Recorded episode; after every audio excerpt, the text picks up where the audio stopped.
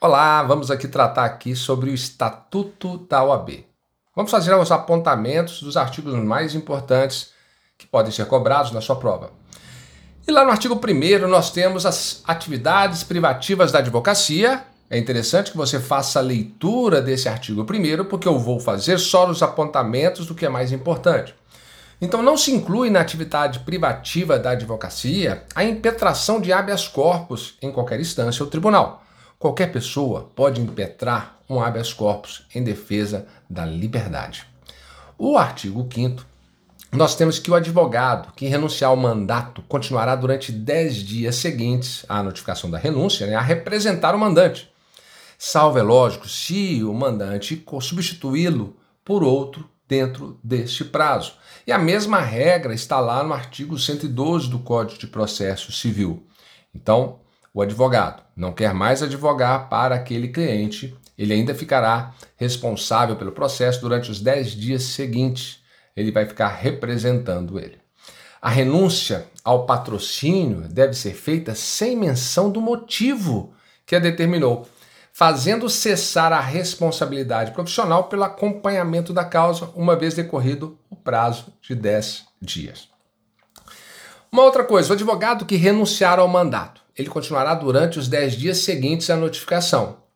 Nós já sabemos disso. Agora, constitui infração disciplinar, que é o abandono da causa. Isso significa que se o advogado abandonar a causa sem justo motivo ou antes de decorridos 10 dias da comunicação da denúncia, ele cometeu infração disciplinar. Um pouquinho agora sobre os direitos do advogado entre o artigo 6 e 7 do Estatuto. Lá no artigo 6 nós temos que não há hierarquia nem subordinação entre advogados, magistrados e membros do Ministério Público. E todos devem se tratar considerando respeito recíprocos. Nós temos também que são direitos do advogado, já foi cobrado na prova, comunicar-se com seus clientes, pessoal e reservadamente, mesmo sem procuração, quando esses se acharem presos detidos ou recolhidos em estabelecimentos civis ou militares, ainda que considerados incomunicáveis. Esse é um direito do advogado. Nós temos também um outro direito, é que o advogado ele não pode ser recolhido preso antes de sentença transitada em julgado, senão em sala de estado maior, com instalações, comodidades codignas, assim reconhecidas pela OAB e na sua falta. Onde que ele vai ficar? O advogado que cometeu o crime ficará em prisão domiciliar se nós não tivermos essa sala de Estado maior. É, outra situação lá do artigo 7 dos direitos do advogado. Ele tem o direito de ingressar livremente nas salas e dependências de audiências, secretarias, cartórios, ofícios de justiça, serviços notariais e de registro, e no caso de delegacias e prisões, mesmo fora da hora de expediente, independentemente da presença de seus titulares. Isso é o que acontece na teoria, na prática não é dessa forma, não vai confundir. Você está estudando para a prova da OAB. Bom, ele também tem direito de ingressar em qualquer edifício ou recinto em que funcione repartição judicial ou outro serviço público onde o advogado deva praticar ato ou colher prova ou informação útil ao exercício da atividade profissional dentro do expediente ou fora dele e ser atendido, desde que se ache presente qualquer servidor ou empregado. Está lá no artigo 7, inciso 6. Faz, faz a conferência depois nesses artigos. É, é sigilo, né? Nós temos lá que se é sigilo, tem que ter procuração. Nosso caso, tem que ter procuração tanto no inquérito como na investigação do Ministério Público. Isso eu estou falando de inquéritos policiais. Havendo sigilo, é necessário que o advogado tenha procuração. Então, é, não só na área criminal, nós temos, por exemplo, é, ações de família, ações que envolvem menor. Para o advogado atuar, ele deve ter procuração. Então, são direitos do advogado examinar em qualquer órgão dos poderes judiciário e legislativo ou da administração pública em geral os autos de processo findos ou em andamento, mesmo sem procuração, quando não estejam sujeitos a sigilo, e assegura a obtenção de cópias, podendo tomar apontamentos. Nos autos sujeitos a sigilo, deve o advogado então apresentar procuração para o exercício dos direitos que se trata lá no inciso 14 do artigo 7 é, também são direitos do advogado. Examinar, ter vista né, dos processos judiciais ou administrativos de qualquer natureza, seja em cartório ou na repartição competente, ou retirá-los pelos prazos legais. É direito também retirar os autos do processos findos, mesmo sem procuração pelo prazo de 10 dias, desde que não seja sigilo.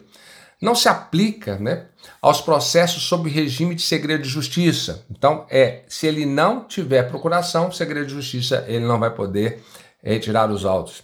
E quando existirem nos autos documentos originais de difícil restauração ou ocorrer circunstância relevante que justifique a permanência dos autos no cartório, na secretaria ou na repartição, reconhecida assim sendo né, pela autoridade em despacho motivado, que será proferido de ofício mediante a representação a requerimento da parte interessada.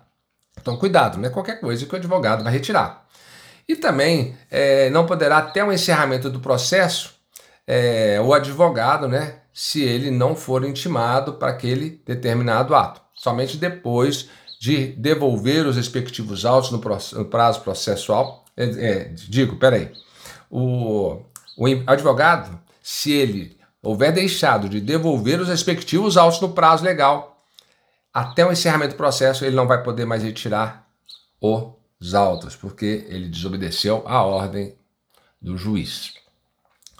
É, nós temos também que são direito do advogado ser publicamente desagravado quando ofendido no exercício da profissão ou em razão dela. Está lá no Regulamento Geral do Estatuto da OAB e isso cai. Artigo 18. Um inscrito na OAB, quando ele é ofendido, e é comprovadamente sem razão no exercício da profissão dele, ou do cargo, ou na função da OAB, ele tem direito ao desagravo público, que é promovido pelo conselho competente de ofício a seu pedido ou de qualquer pessoa. O relator ele pode propor o arquivamento do pedido se a ofensa for pessoal, se não estiver relacionada com o exercício profissional ou com as prerrogativas gerais do advogado, ou se as ofensas configurarem críticas de caráter doutrinário, político ou religioso. O desagravo público, como instrumento de defesa dos direitos e prerrogativas da advocacia, não depende de concordância do ofendido, que não pode dispensá-lo, devendo ser promovido a critério do conselho. Pensemos um pouco. Um apresentador afirmou que determinada pessoa, que era advogada de porta de cadeia, ou seja, que um advogado, ele é advogado de porta de cadeia e ajudante de bandido. Ora, ao dizer isso, o referido apresentador não ofende somente essa advogada, mas sim a toda uma classe, a uma profissão, que é a profissão de advogados, ou quase advogados, como vocês. Mais do que a escorreita os ditames da norma, ao estabelecer ser dispensável a concordância do ofendido para que se promova o desagravo público, está nessa situação, porque ofendeu uma advogada, mas na verdade está ofendendo todos os advogados que é, advogam na área criminal. O, outra situação, nos autos sujeitos a sigilo, deve o advogado apresentar procuração. Nós já sabemos disso aí. Agora, no caso em que a autoridade competente possa delimitar o acesso do advogado aos elementos da prova relacionados a diligências em andamento que não foram documentados nos autos, o advogado não vai ter acesso, porque pode ocorrer risco de comprometimento da eficiência, da eficácia ou da finalidade das diligências. E as inobservâncias aos a inobservância aos direitos estabelecidos na lei significa que o fornecimento incompleto de autos ou fornecimento de autos em que houve retirada de peças já incluídas no caderno investigatório, isso implica responsabilização criminal e funcional por abuso de autoridade do responsável que impedir o acesso do advogado com o intuito de prejudicar o exercício da defesa sem prejuízo do direito subjetivo do advogado de requerer acesso aos autos ao juiz competente. Imagine que o advogado já estava nos autos, já estava inserido lá no inquérito, determinado documento, mas o, o delegado ele retira, ou a, o juiz retira aqueles documentos para que o advogado não tenha acesso. Isso aí configura abuso de autoridade. E a súmula vinculante 14, ela diz que é direito do defensor, no interesse do representado, ter acesso amplo aos elementos de prova que já foram documentados em procedimento investigatório, que foi realizado por um órgão com competência de polícia judiciária. Porque esses, esses documentos ele tem acesso porque diz respeito ao exercício do direito de defesa. E o advogado também tem direito de ter a presença de representante da OAB quando ele for preso em flagrante, que seja motivo ligado ao exercício da advocacia.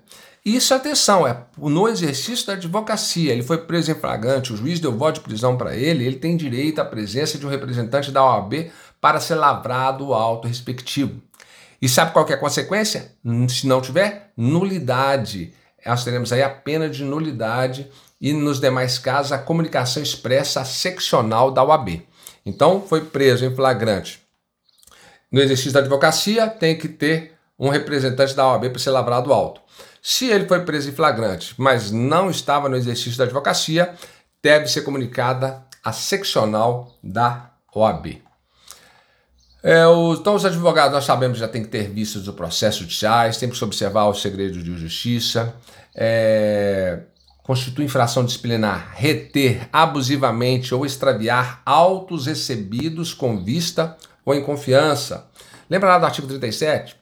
Suspensão é aplicável no caso de infrações definidas no inciso 17 a 25, lá do artigo 34. Vou pedir para que você faça a leitura, para a gente não ficar fazendo a leitura de todos esses incisos aqui.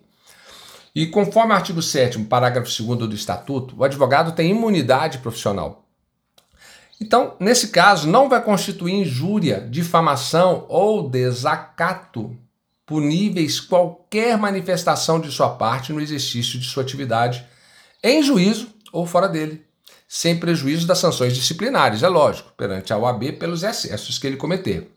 Porém, o ADI 1127, o STF declarou a inconstitucionalidade da expressão ou desacato constante desse, desse parágrafo. Então, atenção.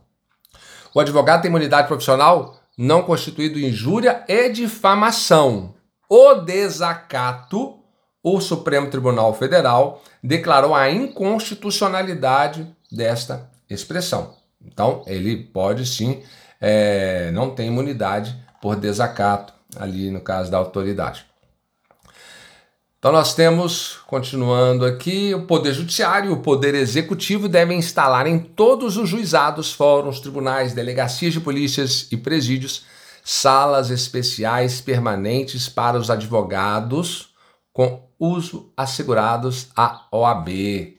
Olha só o direito para os advogados aí. São direitos da advogada. Opa, agora vamos lá ver. Gestante. Ela tem direito a entrar em tribunais sem ser submetida a detectores de metais e aparelhos de raio-x. É direito da advogada, né? A vaga em garagens dos fóruns dos tribunais. A lactante, adotante ou que der à luz tem acesso à creche onde houver ou a local adequado ao atendimento das necessidades do bebê. A gestante, lactante, adotante ou que der à luz tem preferência na ordem das sustentações orais e das audiências a serem realizadas a cada dia, é lógico, mediante comprovação de sua condição. A adotante ou que der à luz tem direito à suspensão de prazos processuais quando for a única patrona da causa, desde que haja notificação por escrito ao cliente. Os direitos previstos à advogada gestante ou lactante aplicam-se enquanto perdurar, respectivamente, o estado gravídico ou o período de amamentação. E os direitos assegurados, né, à advogada, adotante ou que der à luz, serão concedidos pelo prazo lá do artigo 392 do Decreto-Lei 5452, que é a CLT. Vai lá no artigo 392, você vai ver que ela tem direito a 120 dias. Terminando aqui, a última, não ainda não é a última, faltam umas duas aqui ainda. São direitos do advogado recusar-se a depor como testemunha em processo no qual funcionou ou deva funcionar, ou sobre fato relacionado com pessoa de quem seja ou foi advogado, mesmo quando autorizado ou solicitado pelo constituinte, bem como sobre fato que constitua sigilo profissional. Lembrando que se você é convidado para ser, a ser testemunha, se você não é advogado, você não pode recusar. Testemunhas não podem recusar a depor em juízo. No caso aqui, o advogado pode recusar se ele trabalhou no caso, foi advogado da parte, é, ele pode recusar conforme artigo 7, inciso 19. E o advogado tem direito também de retirar-se do recinto onde se encontre aguardando pregão para ato judicial após 30 minutos do horário designado e ao qual ainda não tenha comparecido a autoridade que deva presidir a ele mediante comunicação protocolizada em juízo. Lembrando que no CPC, se o juiz não chega a 30 minutos, mas você tem que lembrar da CLT. Na CLT, são 15 minutos. CLT, 15 minutos que você fica aguardando o juiz. Vamos ver aqui. É direito do advogado ingressar livremente em qualquer assembleia ou reunião de que participe ou possa participar o seu cliente, ou perante a qual este deva comparecer, desde que munido de poderes especiais. Então não basta uma simples procuração, tem que ter poderes especiais para poder ingressar em qualquer assembleia. E aí finalizamos até o artigo 7